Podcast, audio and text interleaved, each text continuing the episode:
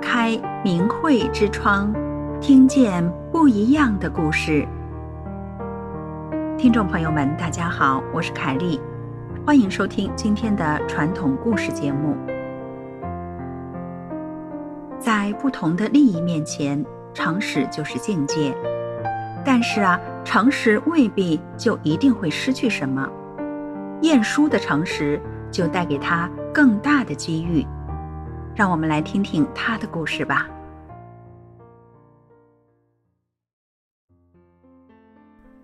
晏殊是抚州临川人，也就是今天江西进贤县人，是北宋政治家、文学家，生于宋太宗淳化二年，也就是公元九百九十一年。晏殊小时候啊，就诚实正直，并且聪明过人。七岁就能写出好文章了，十四岁的时候被江南安抚使张之白当作神童推荐给宋真宗赵恒。在公元一千零五年，晏殊来到了京城，与来自全国各地的三千一百多名举人同时参加殿试，就是在皇宫里面考试了。晏殊本来可以直接有皇上面试。但他执意要参加科举会考，他认为只有会考所反映出的成绩才算是自己的真实才学。主考官呢，同意了晏殊的要求，决定让他和其他举人一起会考。在考场上，晏殊非常的沉着冷静，卷子答得又快又好，受到了宋真宗的赞许。赏他同进士出身的称号。在宋代呢，进士是分五甲，第五甲为同进士出身。到了第二天呢，又是复试了，考试的题目是《诗赋论》。晏殊看见这个题目，发现呀，考题是自己曾经练习写过的，于是他向主考官说：“考官大人。”这个题目我曾经练习写过，请另外出一个题目给我做吧。主考官听了不以为然，觉得这个晏殊真是多事，就说：“做过的题目也不要紧，你写出来，如果做得好也可录取。再说，另外换个题目，万一做不好就要落地，你要三思而行。”晏殊似乎已经胸有成竹了，他说：“不换题目，即使考中了，也不是我的真才实学；换了做不好，说明我学问还不够，我不会有一句怨言的。”考官听了，于是同意给晏殊另外出一个题目。晏殊拿到新题目以后，反复看了看，思考了一会儿，就拿起笔来一气呵成。考官是惊呆了，觉得此人文思敏捷，真是个奇才呀。晏殊呢，是以诚信为本，要求重新出题，而且是真真实实的考出了自己的水平，受到人们的敬重，不仅在考生中传开了，也传到了宋真宗那里。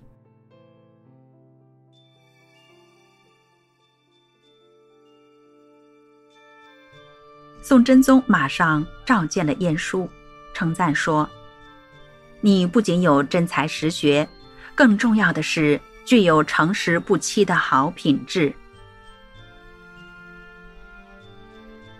其实啊，晏殊遇上自己熟悉的题目，本来是可以轻松的答出，在三千多名举人中一举成名。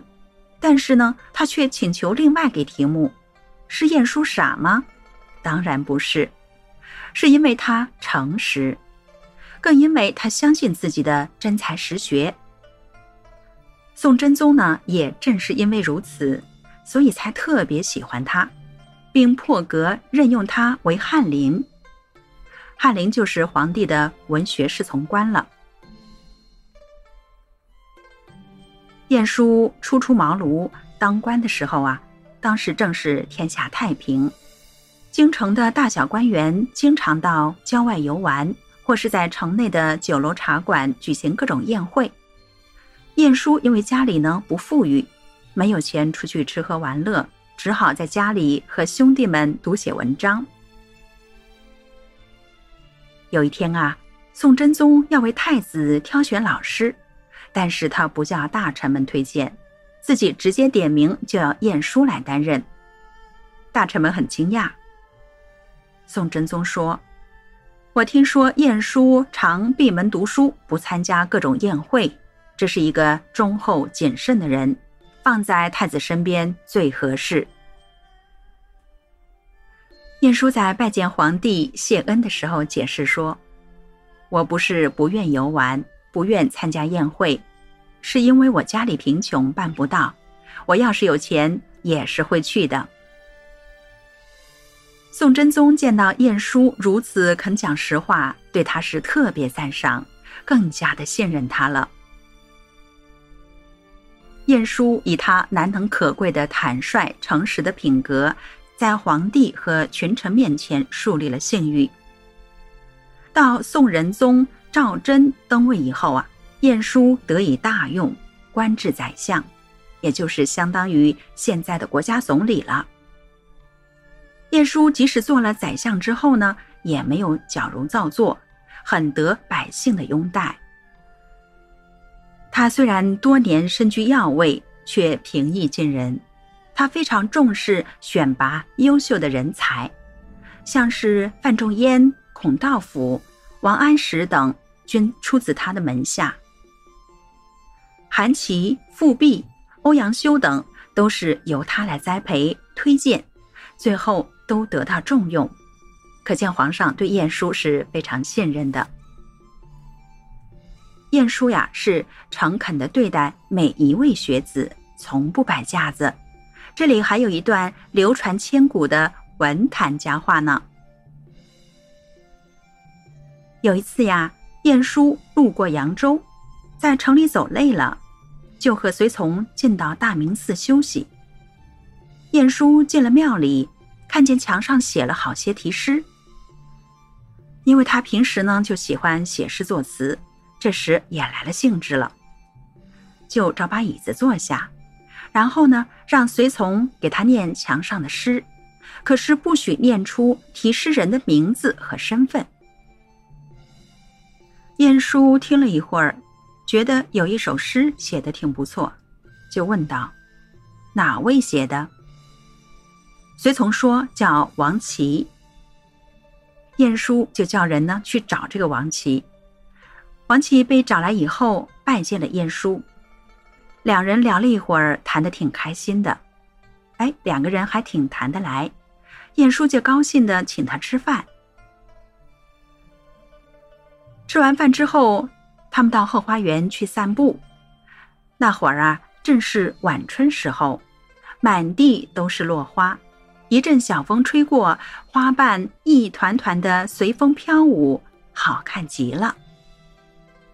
晏殊看了，猛地触动了自己的心事，不由得对王琦说：“王先生，我每想出个好句子，就写在墙上，再琢磨下句。可有个句子，我想了好几年，也没琢磨出个好下句呀。”王琦连忙问道：“请大人说说，是个什么句子呢？”晏殊就说。无可奈何花落去。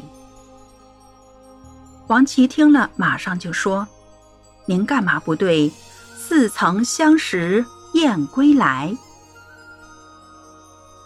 这句的意思是说呀，天气转暖，燕子从南方飞回来，这些燕子好像去年见过面。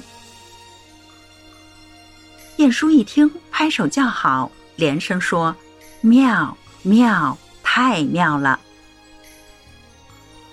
晏殊对这两句是非常的喜欢，他写过一首词《浣溪沙》，里边呢就用上了这副联语：“一曲新词酒一杯，去年天气旧亭台，夕阳西下几时回？无可奈何花落去。”似曾相识燕归来，小园香径独徘徊。晏殊对王琦很是赞赏，回到京都以后，就向宋仁宗推荐，也得到了宋仁宗的认可，就调王琦入京城。王琦先是任馆阁校勘，后来又担任许多其他重要的职务。在宋代呢，馆阁是国家藏书机构了。兼有国家典籍的编校和收藏两种职能。